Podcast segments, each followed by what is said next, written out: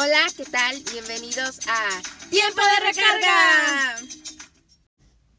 Hola, Marita, ¿qué tal? ¿Cómo estás? Muy emocionada por este episodio. Siento que, no sé, vamos a revelar la verdad al mundo. Sí, yo también estoy muy emocionada, pero antes quiero agradecer por todas las felicitaciones que recibimos. Eh, muchísimas gracias por estar con nosotros y esos bonitos mensajes que siempre nos llegan. La verdad a mí cada vez que leo los mensajes que nos llegan de la gente que nos escucha, de los países que nos escuchan, a veces no me la creo. Me la creo porque yo veo la información, pero, Pero si no, no. pero si no, no. Muchísimas gracias a todos los que nos felicitaron, a todos los que escuchan nuestro podcast. A veces digo pura tontería, nadie siempre la No es cuerda, cierto, la no, cuerda, no, pero pues.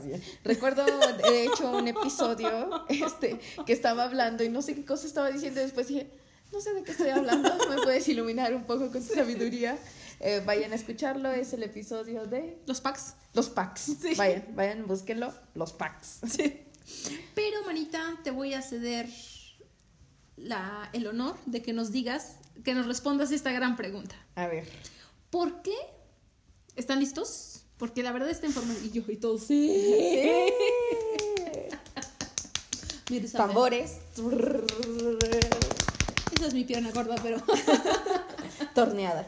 Bueno, está torneada. Este... Ya se me olvidó. La pregunta, la Manita, pregunta. ¿por qué las mujeres de 28, 27, de 27, 28 años en adelante están solteras? Presten atención. Manita, Por las inseguridades, indecisiones de los hombres. Gracias. Se terminó nuestro episodio. Y si no lo han escuchado el episodio, tenemos las respuestas en el episodio anterior. eh, la cruda realidad de por qué los hombres están solteros. Así que pueden ir a escucharlo. Y eso es todo por hoy. Manita, nuestras redes sociales, por favor.